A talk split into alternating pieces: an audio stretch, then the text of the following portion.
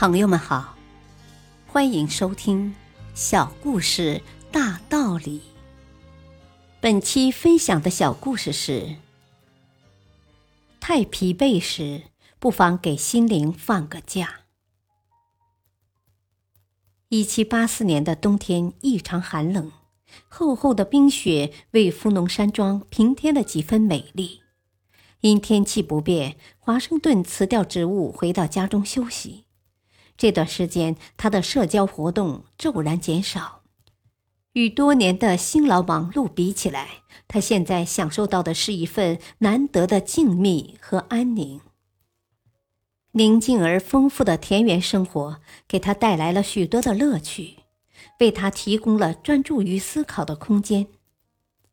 在皎洁月光的照耀下，他正坐在窗前的书桌边，在烛光下握笔写信。他将自己离职以来的感受以明快的笔调告诉了大西洋彼岸的拉法叶特。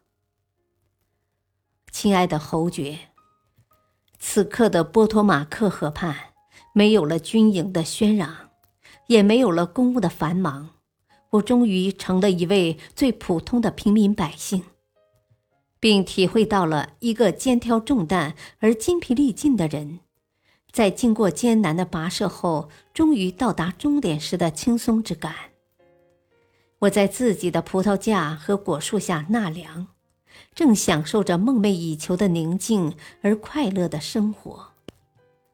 这种快乐，对于那些孜孜不倦地追逐功名的军人们，对于那些朝思暮想、图谋策划、不惜消灭他国以谋私利的政客们。对于那些时时刻刻阿谀奉承以博君王一笑的大臣们来说，都是无法理解的。现在，我不仅辞去了所有的公务，而且内心也得到了彻底的解脱。我盼望能独自散步，心满意足地走我自己的生活道路。我将知足常乐。亲爱的朋友，这就是我对未来的安排。我将随着生命的溪流缓缓流淌，直到与我的父辈共寝九泉。在这种宁静的生活里，华盛顿才有充裕的时间来仔细观察周围的事物。也正是在这段时间里，他酝酿了宏伟的开发西部的计划，并改写了美国的历史。这一切的功劳都得益于他懂得维护自己的思考空间。大道理：一个肩挑重担而精疲力竭的人，在经过千里迢迢、步履艰难的旅行后，终于到达终点时的感觉，想必一定是惬意的。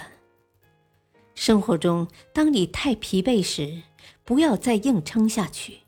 适当的给心灵放个假，这会为你积蓄力量，让你工作的更出色。